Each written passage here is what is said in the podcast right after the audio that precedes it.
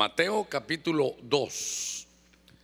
En el verso 9, lo que todo el equipo aquí de, de cantores vuelven a sus lugares, hay un pasaje que ya lo hemos escuchado y hoy de alguna manera lo, lo utilicé. Es este pasaje de Mateo capítulo 2, en el verso 9, dice, y habiendo oído al rey, se fueron. Y aquí la estrella que habían visto en el oriente iba delante de ellos, hasta que llegó y se detuvo sobre el lugar donde estaba el niño. Cuando vieron la estrella se regocijaron sobremanera con alegría. Le voy a rogar que una vez más lo leamos. Si usted trajo su Biblia, esas de papelito que son hermosas. El año pasado estuve leyendo una, hermano, y dije yo, hasta, hasta un olor diferente sentía, ¿verdad? Sin embargo, en estas computadoras uno puede ampliar la letra y se me hace mejor. Pero quiero que leamos este verso bien conocido. Y no crea que es por el Día de Reyes, ¿verdad? Va a pensar que es por eso, que creo que eso es en estos días, ¿es verdad? ¿Cuándo es? Bien que sabe, muy bien. Ya me conocen ustedes, ¿verdad? Bueno, muy bien. Le voy a decir, en Ebenezer estaban celebrando el Día de los Reyes. Bueno, habiendo oído al rey, se fueron. Pero esto me, ha gustado a mí. La estrella, y aquí, la estrella que habían visto en el oriente, iba delante de ellos. La estrella iba delante de ellos. Hasta que llegó y se detuvo sobre el lugar donde estaba el niño. Cuando vieron la estrella, se regocijaron sobremanera con gran alegría. Aquí hay peticiones de oración, quiero orar por ellas.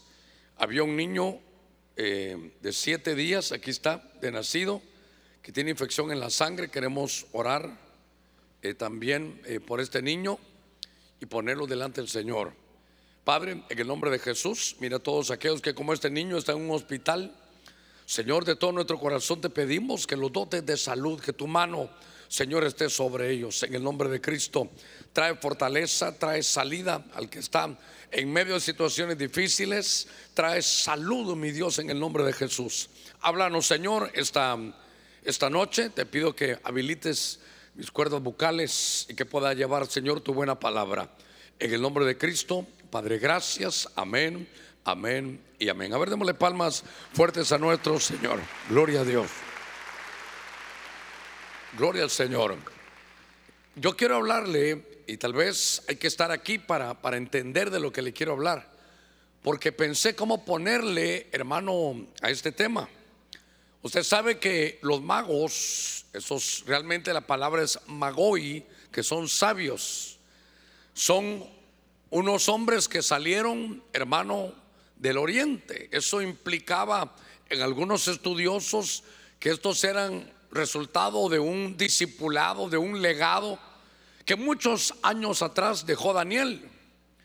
Daniel cuando estuvo en Babilonia, lo que es Irak, estuvo ahí y ahí lo, lo pusieron por jefe de astrónomos, astrólogos, adivinos, porque cuando el rey Nabucodonosor se dio cuenta que sus adivinos, sus agoreros, sus horoscoperos no servían, sino que era hermano Daniel el que entendía, lo puso de jefe. Algunos estudiosos creen que, que ese dio un giro total, que Daniel le llevaba la palabra de Dios y que les dejó dicho que en algún momento, cuando iba el verbo a hacerse carne, iba Dios a venir a la tierra a través de la Virgen María, iba a enviar una estrella. Y entonces ellos dicen que siguieron la estrella, el verso anterior, el, el 9, siguieron la estrella. Y dice que la estrella se detuvo, como que haya mandado una luz para mostrar dónde estaba el Señor. Entonces ellos se regocijaron, hermano, con, con la estrella. Quiere decir que la estrella los guió a estos hombres para que fueran donde estaba Jesús y pudieran adorarlo, para poderse dar cuenta que eh, finalmente el verbo se había hecho carne. Meditando en esto, me llamó la atención que la estrella que habían visto iba delante de ellos hasta que llegó y se detuvo en el lugar. Fue una guía. Y entonces el, todo el tema que quiero predicarle es que usted se convierte en una estrella. Esto es lo que yo quiero predicarle. que usted se convierte en una estrella. Tal vez si después de esto alguien va a ver lo que predicamos y el título es Conviértete en estrella, van a pensar el que no oye el mensaje que se convierte en una estrella de Hollywood, tal vez, ¿verdad? Pero conviértete en estrella, él sabe cuál es el mensaje, por eso de ahorita lo dejo claro, es, sea usted el que guía a otros para que vayan a conocer a Jesús. Sea usted esa estrella que, que avanza, hermano y que el que lo siga usted en su tarea, usted, decirle, sí, aquí está, este es Jesús, es el Hijo de Dios, es tu Salvador, Él te puede cambiar la vida, Él puede hacer algo diferente, Él puede restaurarte. Entonces, mire qué lindo, estoy en una congregación de estrellas, ¿qué le parece? Aunque el pastor parece estrellado, pero realmente estoy en una, dígale que está la par suya, conviértete en una estrella. Convierte, y si alguna hermanita por aquí se llama Esther. Esther significa estrella.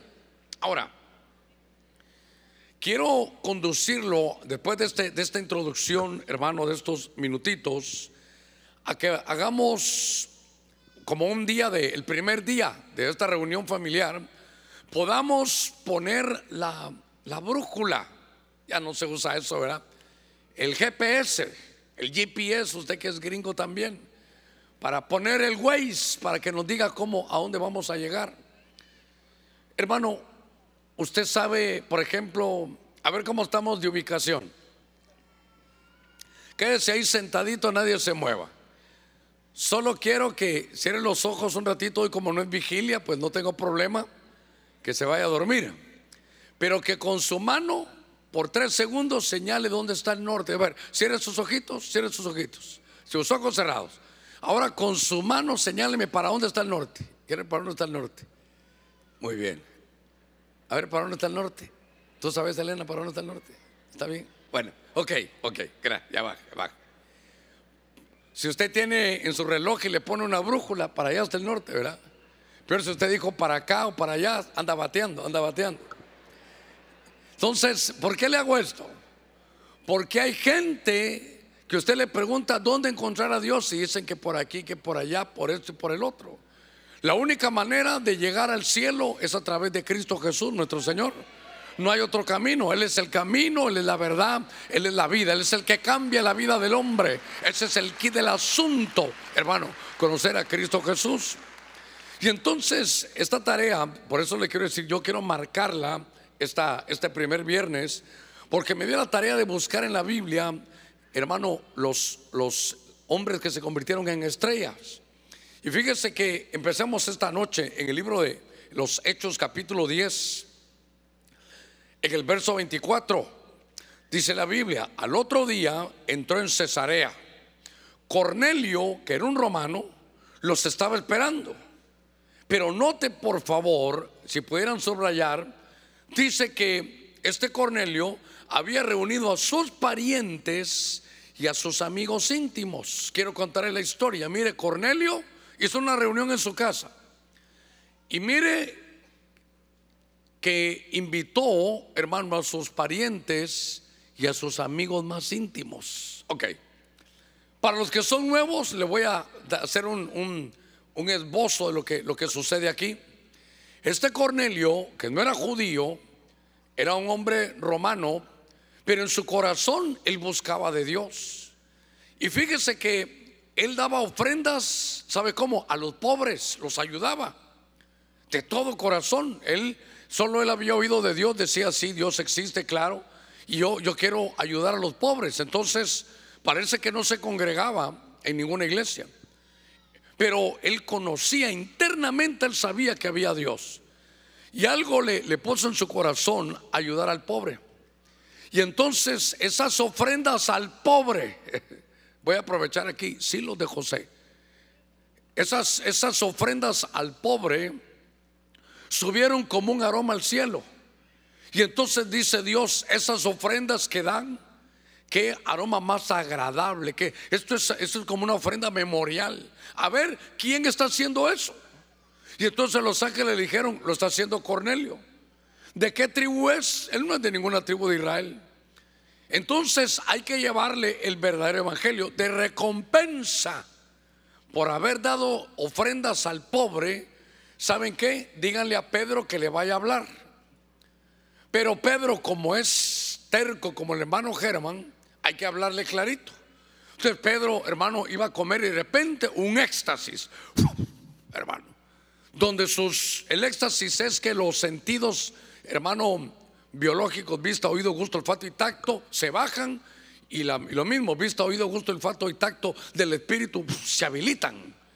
Y de pronto una pantalla gigante, así mira él, y baja un lienzo, y bajan animales de todo tipo y le dice, ¿sabes qué? Mata y come.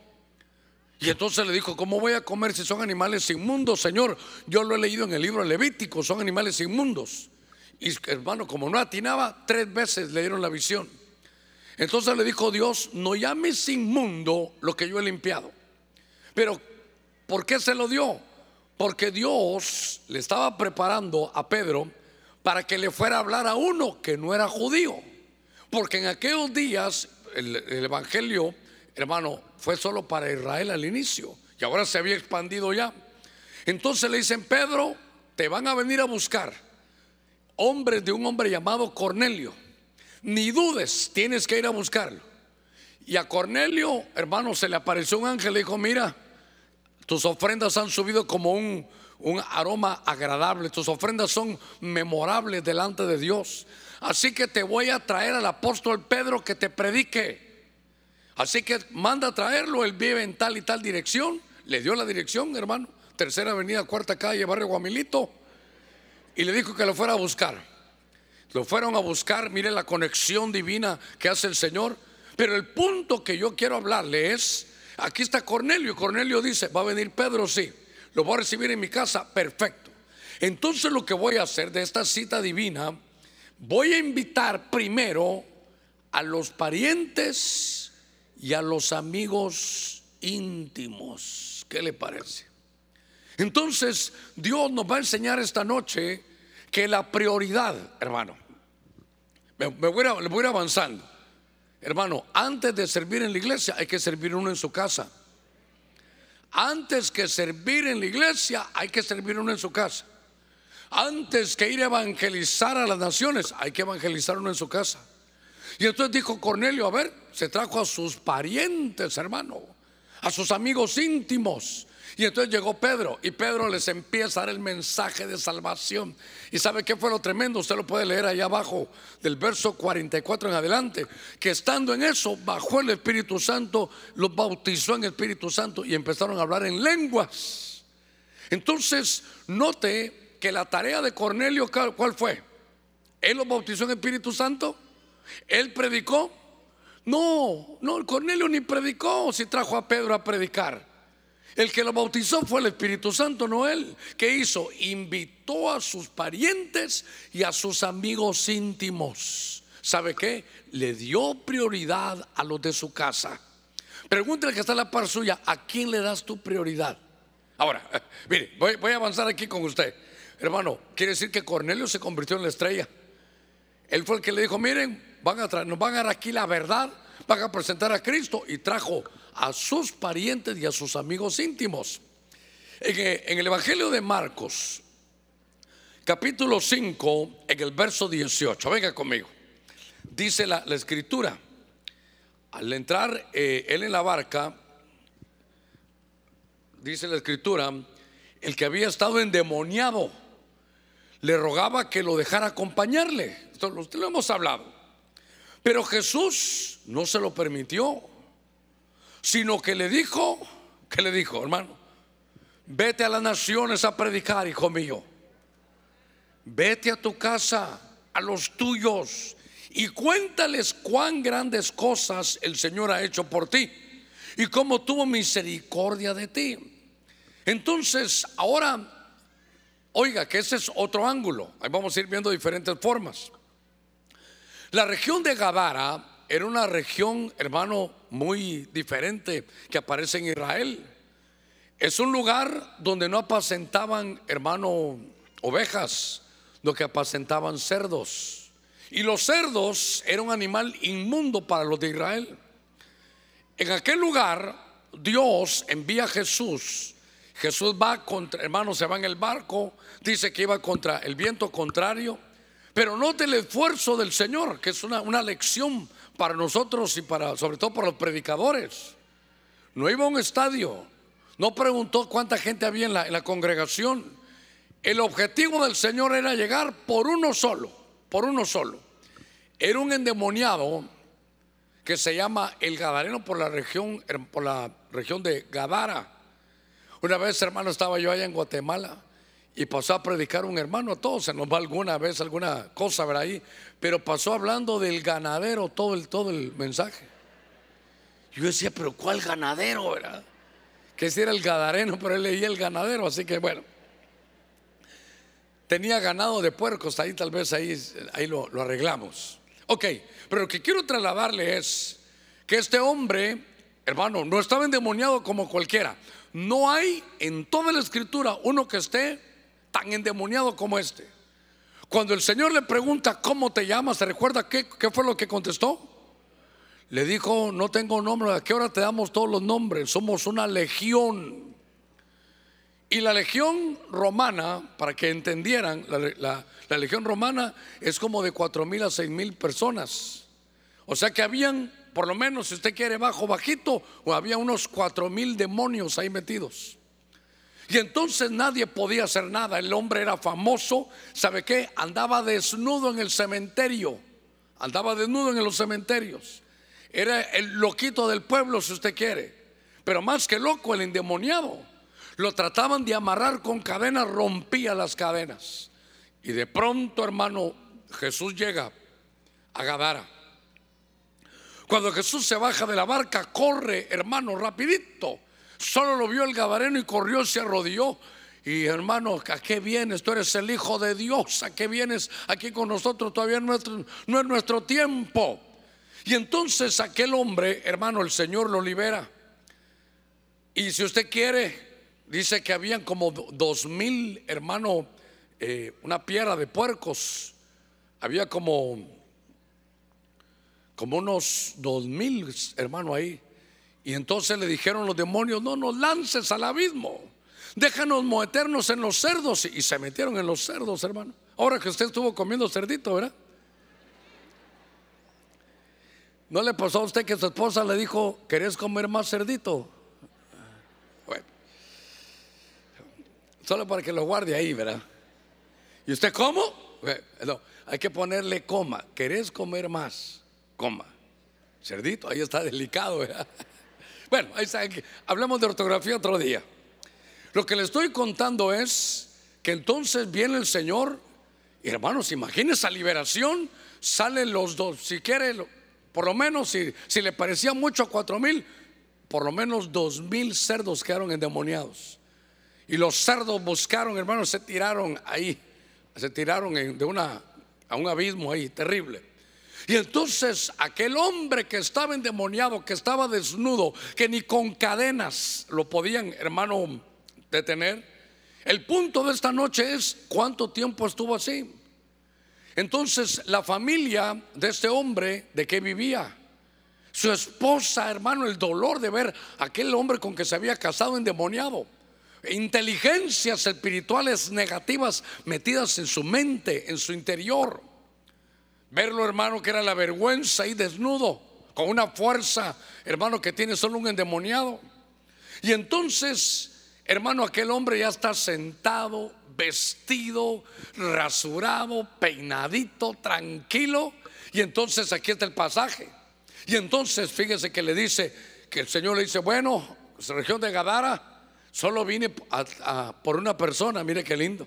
Le quiere decir algo, en los cultos, no importa hermano cuántos vengan, no, lo que importa es que si hay una persona que recibe a Jesús, dice que por una persona hay fiesta en los cielos, dice que los cielos se alegran, porque hermano, aquel que estaba inscrito en el, libro de la vida finalmente llegó. A ver, démosle palmas fuertes a nuestro Señor. Nos alegramos por cada uno que se vaya a componer. El Gadareno ahora era famoso. Entonces Jesús entra en la barca y el que había estado endemoniado, ahí estaba sentado ya en la barca. Le rogaba a Jesús que lo dejara acompañarle. Señor, llévame a las campañas. Yo quiero ir a predicar de ti, Señor. Vamos a ir, pasamos por San Pedro Sula, llenamos el estadio. Hablamos con el alcalde, predicas tú primero y yo doy mi testimonio después. Yo quiero hacer algo para el reino. Pero oiga, hermano, la prioridad. Oiga las jerarquías. Jesús, hermano, no se lo permitió, sino que le dijo, vete a tu casa, a los tuyos, mire, mire el hogar. Cuéntales cuán grandes cosas el Señor ha hecho por ti y cómo tuvo misericordia de ti. Hermano, ¿sabe qué le dice? Ve y cuéntale tu testimonio a los tuyos. Ya ve que aquí, aquí no, aquí no hubo bautismos en el Espíritu Santo. Aquí no llegó Pedro. Aquí no llegó el apóstol a predicar a la casa. Aquí no llegó el pastor a predicar a la casa. Esa tarea es de cada uno de nosotros. Dar nuestro testimonio. Mire, 1978. Ustedes ni habían nacido, hermano. Pero esas son las fechas que el Señor usó para que nosotros con mi familia conociéramos del Señor.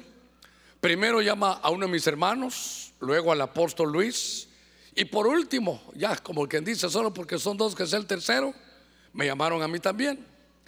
Y entonces hicimos un culto en la casa, fíjese, hicimos un culto en la casa.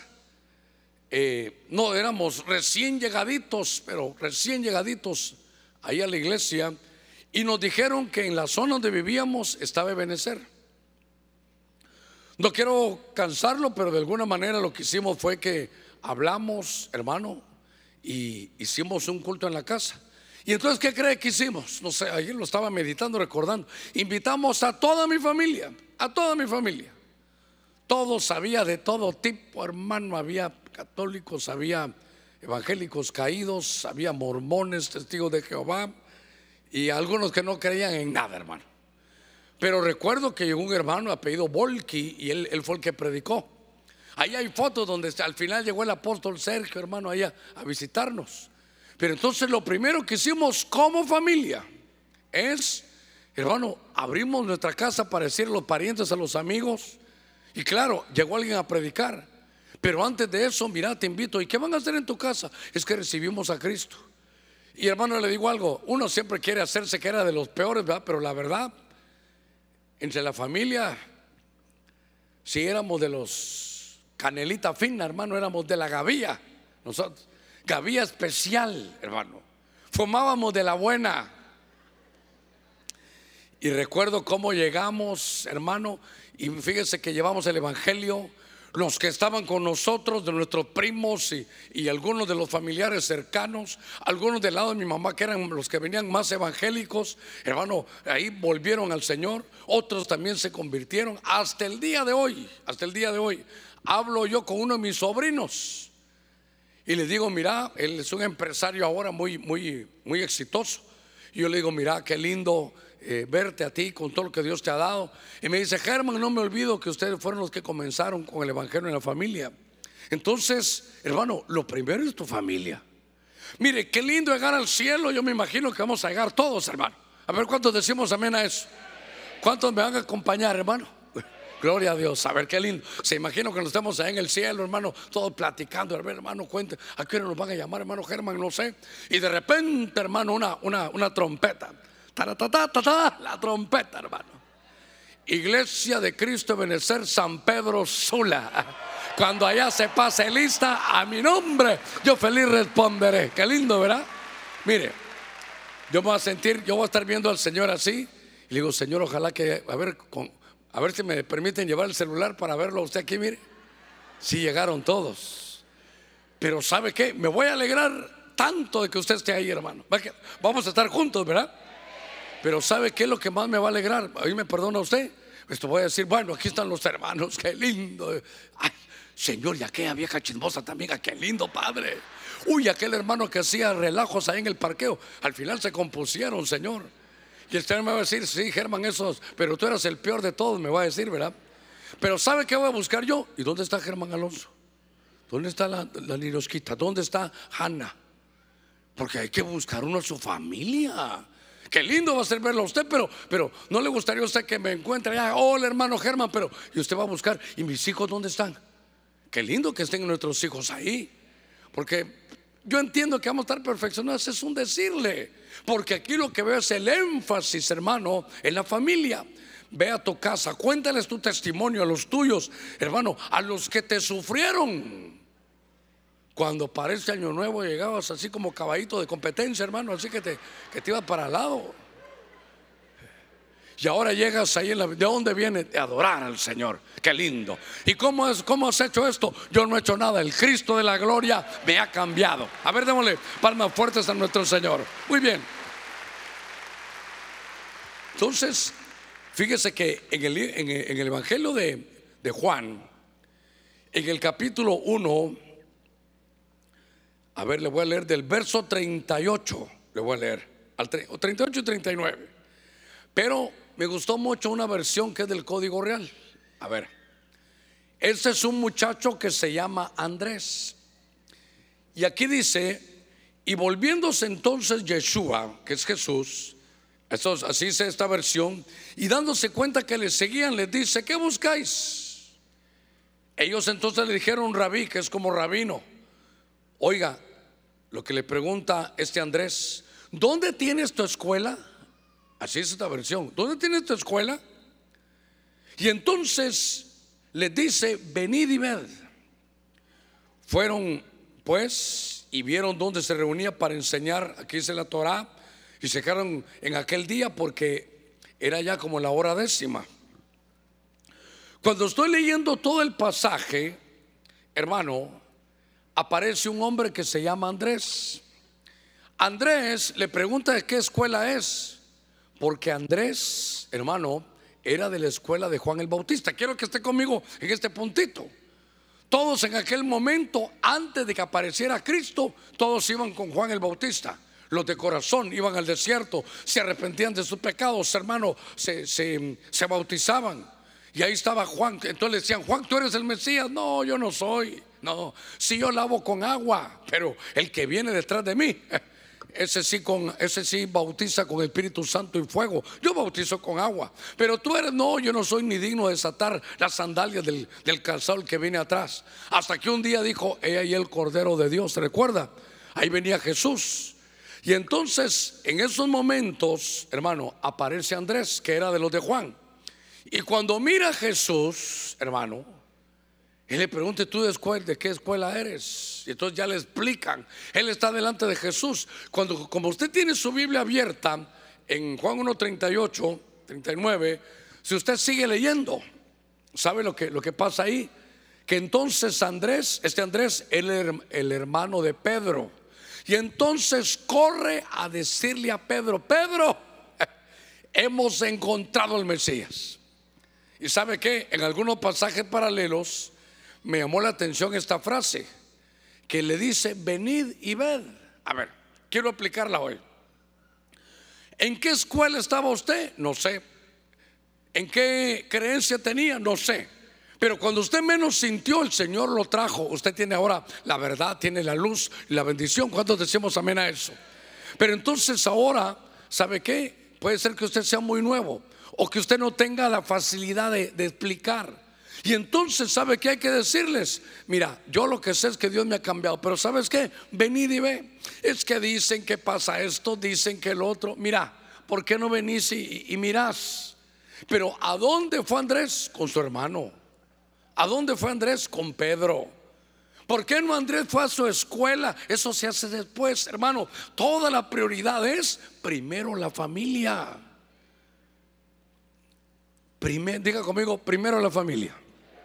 ¿No le gustaría que en ese lugarcito vacío que está a la par suya estuviera ahí sus hermanos, sus hijos, su esposo, su esposa, hasta su suegra ahí sentadita, hermano?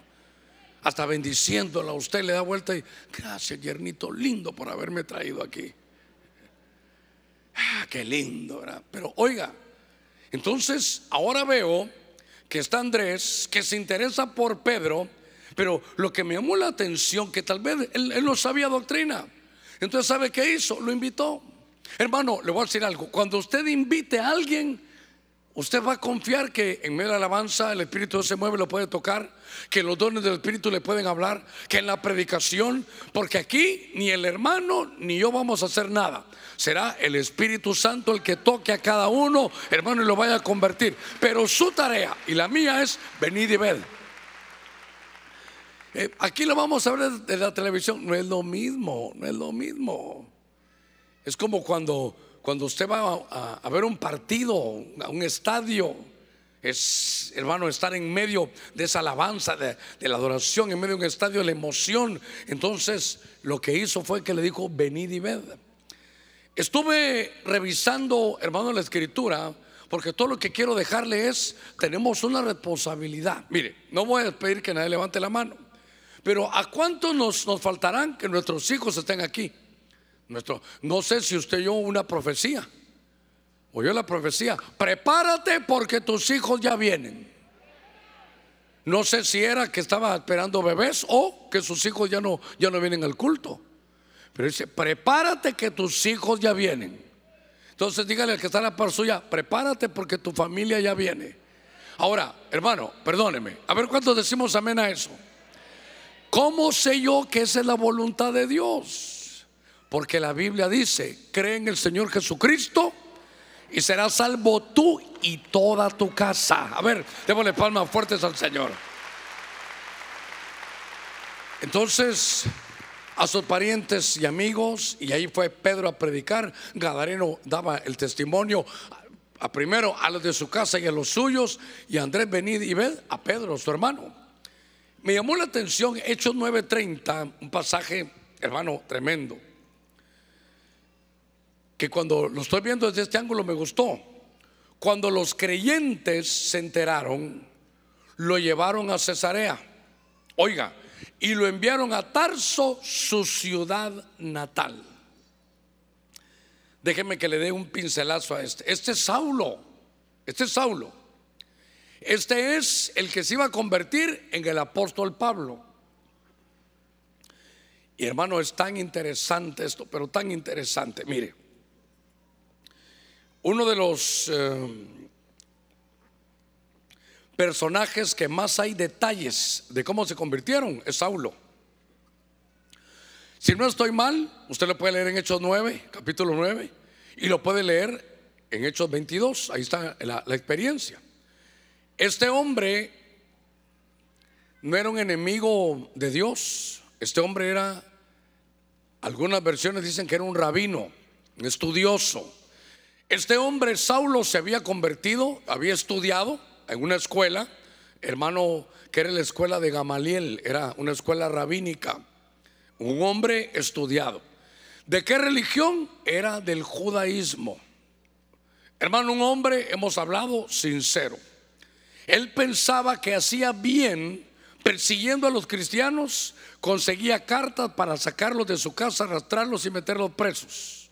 Eso era la tarea de Saulo. Yo siempre he dicho que era un hombre sincero, pero sinceramente equivocado. Mi Biblia cuenta que cuando él iba, hermano, ya con las cartas para ir a hacer daño a los cristianos, él iba camino a Damasco y de pronto una luz a mediodía, más, hermano, fulgurante que el sol, lo ciega y de pronto él cae. Cuando está tirado en el suelo, le dice, Señor, ¿quién eres tú? Y le dice, yo soy Jesús a quien tú persigues. Como que lo estuviera viendo, le dice, yo no te estoy persiguiendo a ti, Señor, estoy persiguiendo a estos que se dicen cristianos. Si lo persigues a ellos, me persigues a mí. Dura cosa te es dar cosas que son patadas contra un aguijón. Eso hablando de cómo los bueyes, cuando están trabajando con una aguijada, se les puya para que vayan por el camino verdadero. Entonces, hermano, el Señor le habla, se convierte a Jesús. Ah, yo soy Jesús al que tú persigues, hermano. Ahí fue su conversión tremenda. Y cuando usted lee Hechos capítulo 9, va, se bautiza. Y entonces fíjese que lo que me llama la atención es que pronto, hermano, como él era conocedor de Biblia, él era de los judaicos, pero era, no era un creyente, un oyente, era un maestro, era un rabino. Y entonces solo tiene la revelación y qué facilito lo entendió. Entonces todo lo que miraba en el Antiguo Testamento eh, del Cordero es Jesús. Ah, entonces el león de la tribu de Judá es Jesús. Ah, entonces Isaías 7:14, una virgen iba a dar a luz, es hermano, rapidito. Él le cambió porque él sabía, él conocía toda la Biblia del Antiguo Testamento. A donde quiero conducirlo es que empieza a hablarle a los judíos, rapidito. Pero de pronto da un giro en Hechos 9:30 y dice que lo agarraron, hermano, y lo enviaron a Tarso. No sé si, llega el mensaje donde quiero dejarlo. Es, ya vas a ir a predicar, sí, sí, claro que sí. Ya vas a ir a servir. Pero ahorita hay que darle prioridad a quienes. A los de tu casa, en Tarso. Así que de, regreso a Tarso. Vamos a hacer las cosas en orden. Primero vamos a servir en la casa. Primero vamos a evangelizar en la casa. Luego vamos a venir a servir a la iglesia. Y luego vamos, a, si usted quiere, a las naciones, a los gentiles, donde usted quiera. Pero tu casa es primero. A ver, démosle palmas fuertes ahí a nuestro Señor. Entonces, hermano, este año, si todavía no está aquí su papá, su mamá, su cónyuge sus hijos, este año, prioridad uno, el hogar, hermano. Ahora, por favor, no lo vayan a entender mal. Yo digo que a veces no, no, no, no la hago yo bien, hermano. Porque me encontré un hermano hace un par de años dije, hermano, ya no llegaste. ¿Qué pasó? Es que le di prioridad a mi familia, pastor. Entonces le digo, pero explícame eso.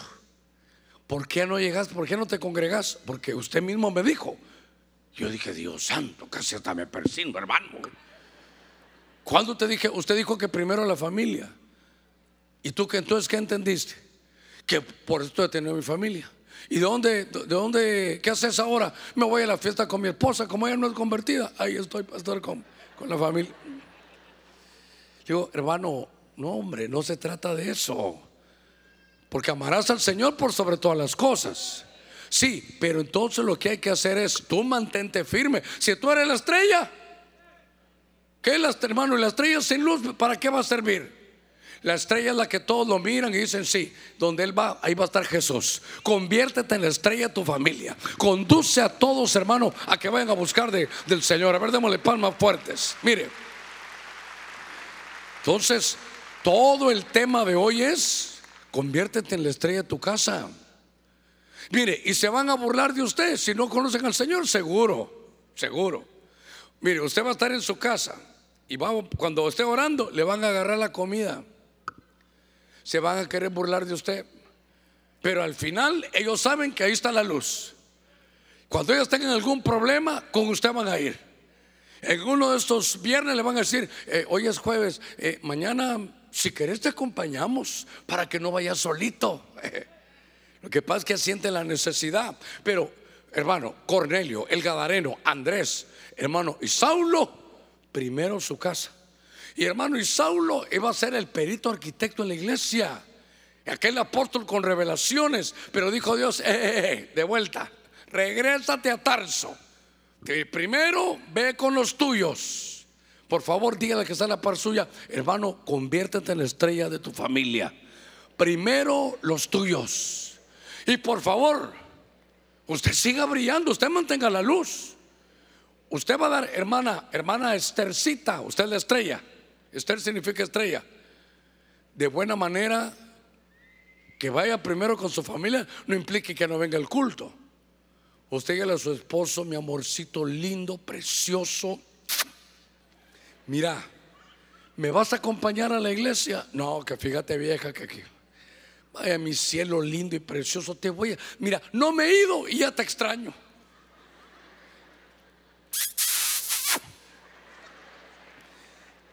te dejo tu comida preparada y lista. Mira, calientita, cométela de una vez. Ahora si me quieres esperar, va a ser lindo cuando vuelva. Voy a ir a orar por ti.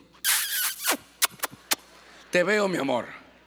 Eso es diferente de que vas a ir al culto. No. Allá vos te vas al infierno, desgraciado. Si no vas al culto, no hay comida, no hay cariñitos y no hay nada, pues. El que tenga oídos para oír, que oiga. No, no, mala táctica. No, no, no. Lo que le estoy diciendo es de buen modo. Pero ir primero, hermano, que el primero en la familia no implica que usted abandone a Dios. Usted es la estrella. Tiene que tener, donde, donde usted vaya, va a ir su familia. Ahora su oración tiene que ser, Señor, yo soy la estrella, yo soy la luz de la casa. Quiero mantenerme, Señor, aquí bien. Mire, dice la escritura, en el libro de los Hechos, capítulo 16. Ah, Dios mío, verso 30. Le voy a leer aquí unos versos. Dice, y después de sacarlos, dijo, señores, ¿qué debo hacer para ser salvo? Ellos respondieron, cree en el Señor Jesús y serás salvo. Tú y toda tu casa. Este es el verso que yo uso, mire, que no se le olvide. La voluntad de Dios está aquí en Hechos 16, 31. Cree en el Señor Jesús y serás salvo tú y toda tu casa. Oiga, y le hablaron la palabra del Señor a él y a todos los que estaban en su casa. Verso 33. Y él los tomó en aquella misma hora de la noche, le lavó las heridas a Pablo y a Silas que los tenía ahí, y enseguida fue bautizado él y todos los suyos. Ah, bueno, ok. Un pincelazo, aunque usted ya lo conoce. Este es el carcelero de Filipos. Hechos capítulo 16 dice que llevaron presos a, a Pablo y a Silas. ¿Se recuerda? Lo hablamos en la vigilia. Si él se había dormido, se lo recuerdo, pero ahí estaban. Pablo y Silas. No sé, hasta el terremoto les puse, ¿verdad? Se recuerda que hubo un terremoto. Hasta el gallo les puse. El gallo hasta me asustó a mí. Iba a leer yo aquí dije yo, Dios santo. Bueno, entonces en Hechos 16, Pablo y Silas le cantan al Señor. Están en una cárcel. Están en la mazmorra. Están en la, en la celda más interior, dice la Biblia donde estaban los peligrosos ahí. Y mi Biblia dice que estando ellos cantando, vino un terremoto y que entonces se rompieron las cadenas de los presos, se abrieron las puertas del presidio y que nadie, hermano, salió, sino que en lugar de todos para afuera, todos para adentro a buscar a Pablo y Silas. ¿Y qué fue la lección que dimos? Que todos dijeron, ¿Para qué esta libertad exterior, esta libertad de afuera, esta, libertad externa? Si me salgo ahorita, ¿a qué voy a ir? A robar, a delinquir y voy a regresar. Pero yo quiero conocer qué tienen estos hombres. ¿Se recuerda la, la historia? Porque ellos dijeron, ustedes tienen una libertad interior tremenda. Porque están aquí en el presidio y en lugar de estar amargados hablando de Dios, están cantando. Y esta alabanza produjo un terremoto que rompió cadenas. Es decir, nos dio libertad. Y en lugar de irse, ustedes se han quedado aquí. Ahora, en eso lindo que había pasado, estaba el carcelero. Le decía yo en la vigilia que el carcelero tenía un problema. Que para que no hiciera arreglos era, si se escapa uno, tú pagas con tu vida. Entonces el carcelero sacó la espada y cuando se iba, hermano, a, suicidar, a matarse él, viene Pablo y le dice, hey, no lo hagas. Ninguno se ha ido. Todos están aquí, nadie se va a ir, no te quites la vida. Entonces el carcelero de Filipos lo llamó y le dijo, ustedes sí son una bendición. Yo quiero de esa libertad interior. Es que somos salvos. ¿Qué hago para ser salvo? Cree en el Señor Jesucristo y serás salvo tú y toda tu casa. Mire, mire qué lindo, démosle palmas fuertes a nuestro Señor. Mire, hermanos, hermanos, aprendamos a evangelizar un poquito, hombre. Imagínense que su tía con un cigarro aquí le dice, mira, ¿qué se requiere para ser salvo ir a tu iglesia? Primero dejar el cigarro. Luego mire esa su blusa toda abierta ahí, abotónesela. Luego esa su minifalda Reinalda que le enseña uno hasta la espalda, baje. Eh, yo digo, ¿y dónde está eso en la Biblia?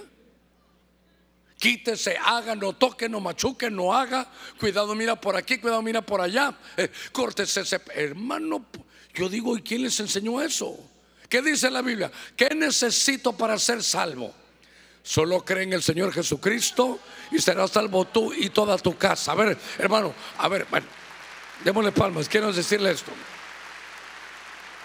Yo no estoy diciendo crea y, viva como le dé la gana. Lo que yo le estoy diciendo, entréguele su corazón al Señor y Él se va a encargar de cambiarlo. Pero, ¿qué se requiere para ir ahí? Quiero que se cambie, que haga, que quite, no toque, no, no maneje, no haga, no mire. Cuidado, haz esto, cuidado, haz el otro, no use gorra, eh, hermano. Cuidado con esos tenis, cuidado con los pantalones. Yo digo, ¿y de dónde sacamos eso? ¿Qué se requiere? Solo, ¿qué es lo que dice el Señor? Hijo mío, ¿qué, qué le pide? Solo dame la chaquera, hijo mío. ¿Qué dice? Solo dame tu corazón. Entonces, ¿qué pasa? El carcelero seguro que no se van a ir, no, yo quiero esto. Pero esto es tan tremendo que sabes que Pablo, yo lo quiero para los de mi casa. ¿Crees que no se salen? Ah, si no se salieron, ahorita no se van a salir después. Venite, hermano. Y el carcelero deja a todos los presos y se va con Pablo y Silas a su casa. Y cuando llega, hermano, si usted lee, no sé en qué verso está, pero tiene que estar en Hechos 16, dice que esto pasó a la medianoche, de las 12 de la noche en adelante, a esa hora pasó, y se van a la casa del carcelero. Se imagina cuando le abre su mujer, ¿qué pasó? ¿Y el trabajo?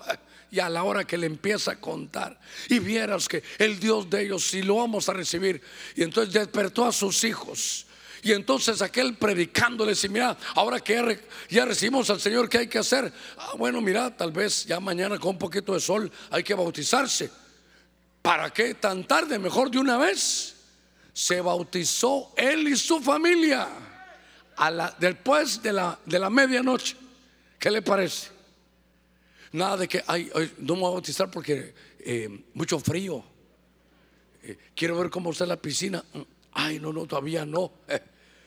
Hermano, vino, mire qué conversión. Ahora, el carcelero de Filipos va con su familia y se bautizan a la medianoche. Si hubiera alguien que esta noche, después de haber creído, se quisiera bautizar, estamos preparados para bautizarlo. Hermano Germán, ustedes tienen aquí donde, claro que tenemos aquí donde. Si usted recibe a Cristo y hoy se quiere bautizar, lo bautizamos esta misma noche. A ver, démosle palmas fuertes a nuestro Señor. Ah, qué cosa esta, hermano. Hermano, ¿por qué no fue, a ver, el carcelero de Filipos? Vaya. ¿Por qué no fue con sus amigos? ¿Por qué no fue con los que miraba los partidos, era del maratón, ¿por qué, no fue con, ¿por qué no fue con sus amigos del maratón? Primero la casa, fue a los suyos.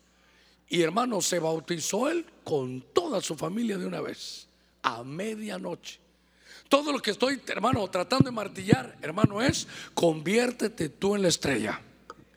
El carcelero fue la estrella. ¿Qué pasó? Conocí a ese Dios que te da una libertad interior. Ese Dios que con alabanza rompe las cadenas. Ese Dios que te quita los vicios. Ese Dios que te quita lo malo. Ese Dios que te cambia el corazón. Ese es el Dios que nosotros queremos saber. Démosle palmas fuertes a nuestro Señor. Muy bien. Me quedan unos 10 minutitos. Déjeme darle el, término a esto.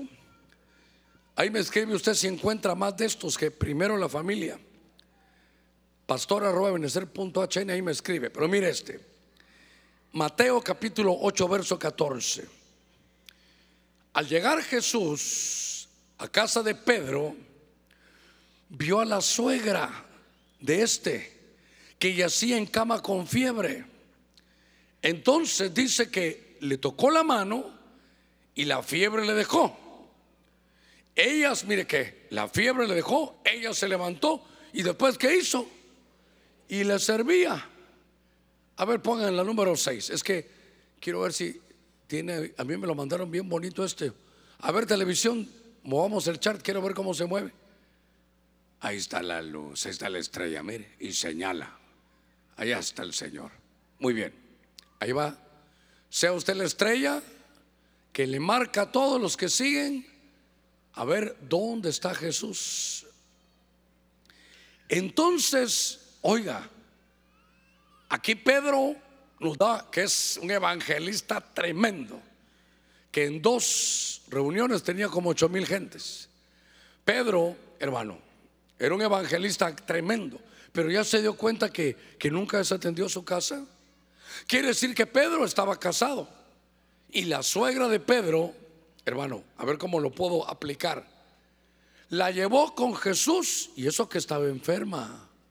Entonces, si usted tiene, hermano, familiares enfermos, tráigalos. Es que fíjate que me han dicho que estos exámenes, que este diagnóstico, eh, mamá, vamos, Jesús la puede sanar. No diga Ebenecer, no, ni hermano Germán, no, el Señor te puede sanar. Es que eso hacía antes, pero Jesucristo es el mismo de ayer, de hoy y de siempre. A ver, démosle palmas fuertes a nuestro Señor. Entonces, familiares enfermos. Hermano, Dios utiliza todo. Mire, allá estaba aquel endemoniado. Aquí está la suegra enferma. La suegra de Pedro enferma. Y entonces la traen a Jesús. Jesús la toca, sana, hermano. Y de una vez empieza a servirle. ¿Qué le parece? Yo no sé eh, de dónde sacan eso, ¿verdad? Pero siempre como que las suegras y los yernos o las nueras como que no se llevan. En la Biblia se mira una Noemí que era una excelente suegra. Lo que le quiero trasladar es primero la familia. Mire, mire hermano, usted tiene que ser la estrella que conduzca a los de su familia, Señor. ¿Ya se dio cuenta por qué lo levantaron a usted primero? Mire, mi hermano Byron. Mi hermano Byron fue el primero que llegó al Evangelio. Y digamos, yo era el más pequeño, bueno, sigo siendo el más pequeño. Es que yo soy permanente, hermano, soy constante. sigo siendo el más pequeño. Pero el apóstol Luis es un osito hermoso y todo. Pero usted lo hubiera conocido antes. Sí, hermano, terrible. Una mala mirada y ¿qué? ¿Qué de qué? Arreglémoslo ahorita. Hermano, una cosa terrible. Pero este mi hermano, si yo hubiera hecho los planes, ¿sabe qué habría dicho? El primero que hubieran puesto a mi familia era Luis. Yo le he contado cómo me evangelizó mi hermano Luis. Germán, hay que ir a la iglesia. No, fíjate que yo, Germán, o vas a la iglesia o te quiebro la cara. ¿Qué le parece que va? Eso no lo haga usted, por favor. Aquel osote me dijo, o vas a la iglesia o te rompo la cara. Ah, bueno, me parece bien. ¿Cuándo vamos? Pero qué interesante cómo Dios, hermano, Él llama. ¿Y sabe qué dice la Biblia? Que se va a dar un tiempo cuando el Señor llegue que no va a haber paz, porque serán dos contra tres o tres contra dos. Y hubo, cuando yo leí ese texto ya convertido, yo decía tres contra dos. Mi papá y mi mamá no se convertían. Y mis, tres, y, mis dos hermanos y yo convertidos, tres contra dos. Pero ¿por qué mandaron a mi hermano Byron? No sé si, ese es un hombre pacífico. Ese, ese te tenía que haber llamado Salomón, hermano. Pacífico. Pacífico, hermano. Bien pacífico como aquel hombre que estaba con su esposa, y de esos hombres, hermano, que se cuentan con los dedos de una mano, pacífico, y la otra que no está convertida va de molestarlo y diciéndole, eh, y ese tú Dios puede hacer milagros, y no, tranquila hijita, es que, ¿sabes que me gustabas antes cuando eras violento? Era otro tiempo, mi amor, pareces afeminado ahí. De ninguna manera, mi amor. Sabes que me tenés harto. Y agarra, hermano, y el vaso de agua se lo tira. Y le cayó el vaso de agua. Y él dijo, bueno, ya sabía que después de los truenos venía el agua, dijo el hermano. Así era mi hermano Byron, un hombre tremendo. Y sabe que hacía todos los sábados, me ponía la radio. En Guatemala se llamaba Radio Bea, la voz evangélica de América. Y yo le he contado, bueno, él ahí dormido, dos pasos y estaba en mi cama. Y entonces alarma, alarma, alarma. Hay noticias en el mundo, empezaba la radio un programa. Miles de cristianos han desaparecido. Algo ha ocurrido, no se sabe qué se han hecho. Alarma, alarma. Y, y hermano empezaba yo durmiendo y, ah, Dios mío. Y el mensaje, si ya tienes a Cristo te vas a ir y si no te vas a quedar. Y yo oyendo, hermano. Quita eso, hombre, le decía yo, hermano. Y peor que aprendió a tocar guitarra, hermano. Ahí lo, cuando allá, ay, hermano, yo. Y yo, queremos rock, hermano, yo queremos rock. Ya. Pero Dios lo mandó a él. Entonces, ¿sabe qué? Tuvo que aguantar los chistes, eh, los señalamientos, pero al final, si llega la luz de Cristo, no se va a ir. Porque donde hay luz, erradica las tinieblas. Tú tienes que ser la estrella de tu casa que lleves esa luz permanente del Evangelio glorioso. Porque no me avergüenza el Evangelio, porque es poder de Dios para salvación. Así que dígale por favor que está a la par suya, conviértete en la estrella de tu familia. Hoy que llegue a su casa, hermano, le haga preguntar, te veo raro. Sí, dígale, soy la estrella de la familia, dígale usted. Voy a cerrar, voy a cerrar. A ver cómo voy de tiempo. Cuatro minutos. Segunda Timoteo 1.5. Porque tengo presente la fe sincera que hay en ti. Pablo le dice a Timoteo, Timoteo tienes una fe sincera la cual habitó primero en tu abuela Loida y luego en tu madre Eunice. Y estoy seguro que en ti también. Los hermanos de alabanza van subiendo. Solo quiero llevarlo aquí a este punto número 7. Hermano, note usted que llegó a mi casa el Evangelio hace 45 años. Y cuando llegó, el que, el que es la estrella le va a tocar burlas, señalamientos, pero sepa usted que la luz erradica las tinieblas. Sepa usted que puede haber una batalla de dos contra tres y tres contra dos, pero la luz va a erradicar las tinieblas. Solo le pido a Dios y le pido a usted que nos mantengamos con la luz del Señor. Por eso dice Pablo le dice a Timoteo que mantenga encendido ese fuego del don de Dios. Esta Loida, que es la abuelita, agarró la fe y con una actitud generacional se la dio a su hija, Eunice. Eunice tiene esa, esa antorcha ahora encendida y ahora encienden a Timoteo. ¿Sabe qué es? Responsabilidad generacional. No se quede tranquilo que usted ya tiene a Jesús ahora. Vaya por, tenemos que ir por toda la generación. Le voy a rogar con un tecladito ahí acompañándome.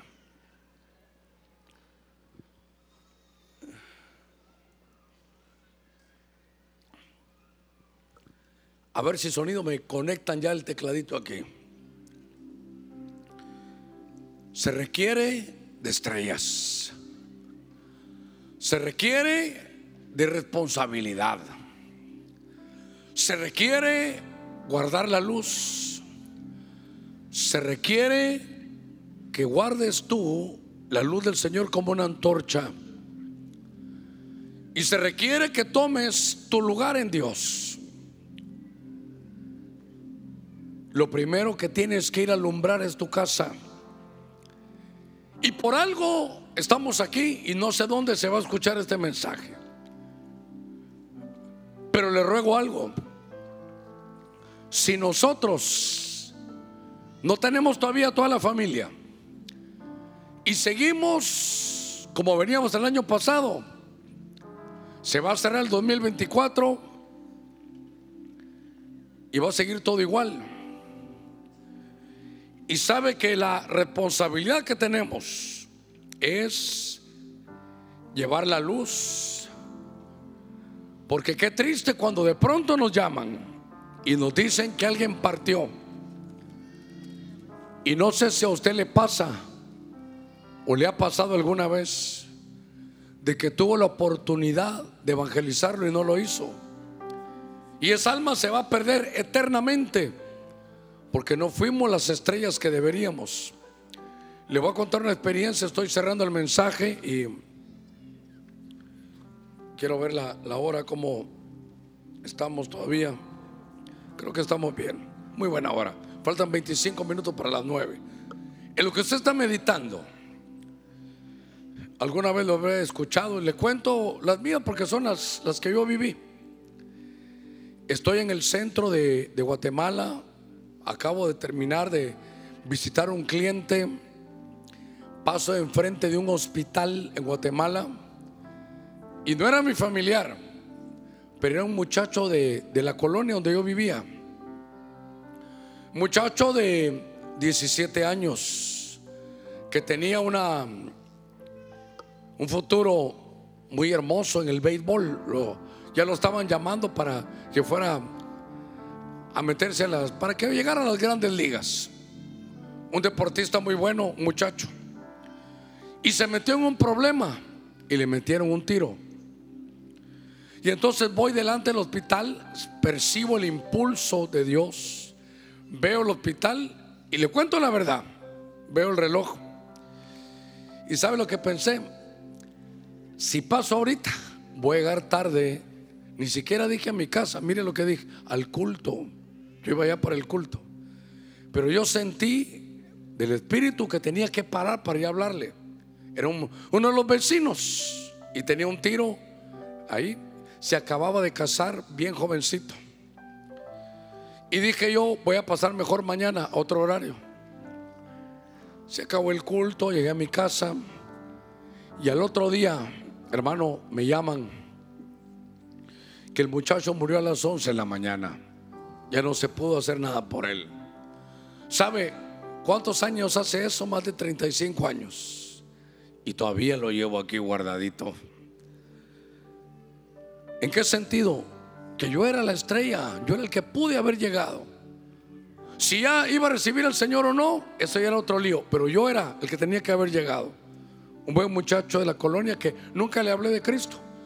Y cuando voy delante del hospital digo, voy a pasar. Y dije, no, voy a llegar tarde, mejor mañana. Y a veces no sabemos cuándo les toca irse. Y después nos lamentamos. Cada uno sabrá cómo tenemos nuestra familia. Porque exhortar en el Evangelio no es, no es, hermano, regañar, es motivarlo. Yo no, yo no lo traje a regañarlo. Yo le agradezco que haya venido. Pero mi tarea es motivarlo. Qué lindo. Ah, tú ya vienes con tu esposa, sí, y tus hijos, qué bueno. Y tus hermanos, y tus cuñados. Hermano, usted cumpla con llevar el mensaje. Solo eso, lleve el mensaje. Y tal vez no va a saber llevar el mensaje como el punto 3. Entonces, ¿qué le va a decir? Vení y mira. Vos anda al culto y mira. Vos me conoces quién soy yo. Yo no estaría perdiendo el culto en una, el tiempo en, una, en un culto si yo no tuviera algo interno que Dios me haya dado. Pero vení y ve. El Gadareno, él contó su testimonio. Cornelio lo llevó a la predicación, sea cual fuere la manera, sea usted la estrella de su familia. Conviértete en la estrella de tu familia este año. Que cuando terminemos este año usted pueda decir, pastor, ya les hablé a todos. Muy bien. Ya no importa cuántos se convirtieron, pero cada uno tiene la semilla ahí. Tarde o temprano, la palabra de Dios no regresa vacía. Voy a orar por dos situaciones. Primero, por cada uno de nosotros para que nos mantengamos encendidos. Para que seamos esa estrella que pueda conducir a nuestra familia primeramente, hermano, al Evangelio. Porque qué lindo verlo a usted hacer tareas de evangelismo, me, gozo. Pero primero su casa, Padre, en el nombre de Cristo. Esta noche hemos predicado tu buena palabra. Y Señor, hemos motivado, hemos impulsado a tu pueblo para que hagamos las cosas diferentes de como las hicimos el año pasado. Estamos en un nuevo año, en cosas nuevas, en una nueva temporada. Que Dios le dé a cada uno de ustedes una unción evangelística, esa gracia, esa guianza que Dios les diga a quién van a ir a hablarle. que en cada reunión, no solo los viernes, cada reunión usted pueda invitar a nuestros familiares, a sus amigos íntimos. Padre, en el nombre de Cristo, mira los que con su mano, Señor, toman la responsabilidad de poder cambiar, de poder llevar, hermano, una nueva unción este 2024 para trabajar por lo nuestro primero, por lo nuestro primero. Va a ser lindo cuando el Señor venga, pero más lindo va a ser que también nuestra familia esté ahí. Gracias, Padre. Si hay alguien esta noche, nos vamos a poner todos de pie. Si hay alguien esta noche que no conozca a Jesús y que tal vez vino por primera vez o ha venido otras veces, pero si no le ha entregado su vida a Cristo, yo le invito para que le entregue su corazón hoy. ¿Qué dice el Señor? Hijo mío, dame tu corazón. Como tenemos estos minutitos, le voy a regalar a la iglesia que todos juntos oremos por aquellos que de pronto pueden entregarle su vida al Señor. Padre, en el nombre de Cristo, si hubiera alguien que hoy, Señor, te quiere recibir, que hoy entiende que es decisión de vida o muerte, de tener vida eterna o de estar separado eternamente de ti. Es una decisión de cielo o infierno. No hay, no hay, Señor, otro lugar. O somos tuyos o no somos tuyos. ¿Habrá alguien que va a recibir a Cristo? ¿Habrá alguien que va a recibir al Señor esta, esta noche? Le ruego a la iglesia orando. Tenemos unos buenos minutitos. Pero con tres minutitos que estamos diciéndole Jesús, Espíritu Santo, toca, toca los corazones. Si hay alguien que va a recibir a Jesús, Dios le bendiga. Habrá alguien que va a recibir al Señor. Hay fiesta en los cielos cuando un pecador se arrepiente. Habrá alguien que se quiera reconciliar, alguien que quiera volver, alguien que quiera darle su corazón al Señor. ¿Qué es lo que el Señor te pide? Solo te dice, hijo mío, dame tu corazón. Vamos a cantar un himno y vamos a dedicar un par de minutitos pero iglesia, diciendo al Espíritu Santo, toca las vidas, toca, toca los corazones. ¿Habrá alguien más que va a recibir a Jesús?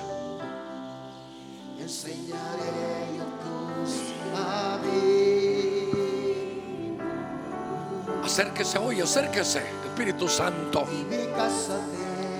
Dios le bendiga. ¿Habrá alguien más que va a recibir al Señor? Acérquese hoy.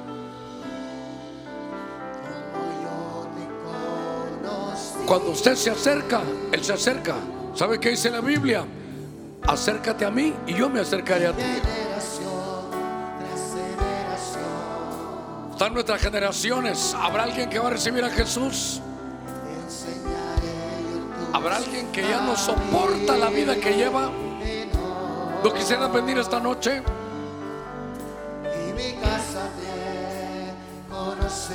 Dios los guarde, Dios los bendiga. Vengan adelante. ¿Habrá alguien más?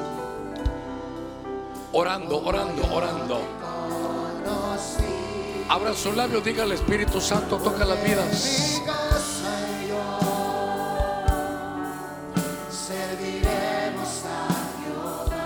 ¿Habrá alguien más? No hay caso perdido para Dios.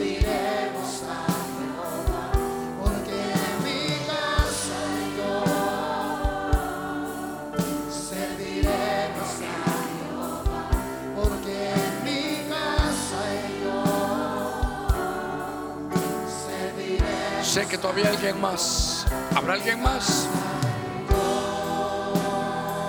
Si ya no soportas la vida que llevas, ven, ven, ven. Acércate.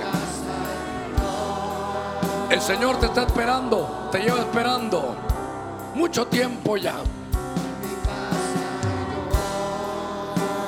Dice la escritura, el que me confiesa delante de los hombres, yo le confesaré delante de mi Padre. ¿Habrá alguien más? Orando, orando. ¿Sabe qué dice la Biblia? Los últimos serán los primeros. Rompe toda cadena, Señor. como lo hiciste en la cárcel de Filipos. Dígale, Señor, rompe cadenas. A veces temor, timidez. Sí, Dios le bendiga, Dios le bendiga. La estamos esperando. ¿Habrá alguien más?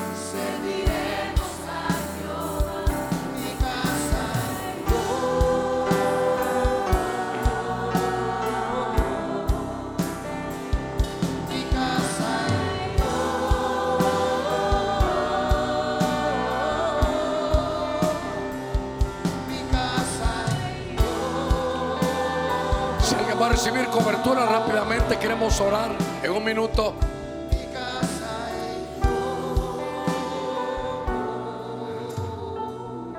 Extienda su mano aquí al frente, Padre, en el nombre de Jesús.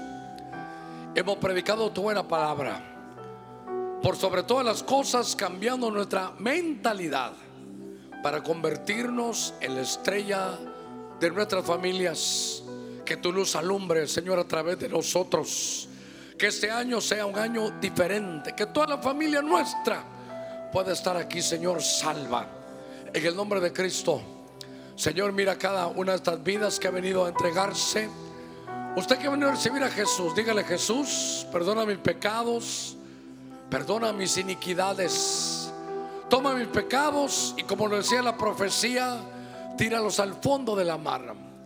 Quiero que hagas un cambio interno, que operes hoy mi corazón y me des un corazón sensible a ti. Aquí está mi corazón, te confieso como mi Señor. Dígale Jesús, tú eres mi Señor desde esta noche. No me sueltes, Señor, nunca más. Estaré contigo toda la eternidad. Padre, gracias, tú eres un Dios bueno. En el nombre de Jesús. Usted que está en su lugar, quiero orar por usted, Padre. Mira tu pueblo esta noche, que hemos venido a ser equipados en esta escuela, Señor, de familia, para poder convertirnos en la estrella que tú quieres que seamos. Que podamos tener la sabiduría, la gracia, que podamos tener el poder para conducir a los nuestros. Señor, aquí a tu, a tu evangelio.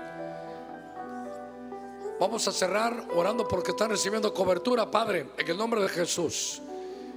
Señor, mira los que están hoy recibiendo cobertura. Extendemos nuestro manto que tú has dado, un manto tuyo. Un manto que se ocupa, Señor, de ser prosperado por tu palabra y sobre todas las cosas, de tener una visión familiar de restauración. En el nombre de Cristo, Padre, gracias. Amén, amén y amén. Que Dios lo bendiga, lo guarde y lo lleve con bendición.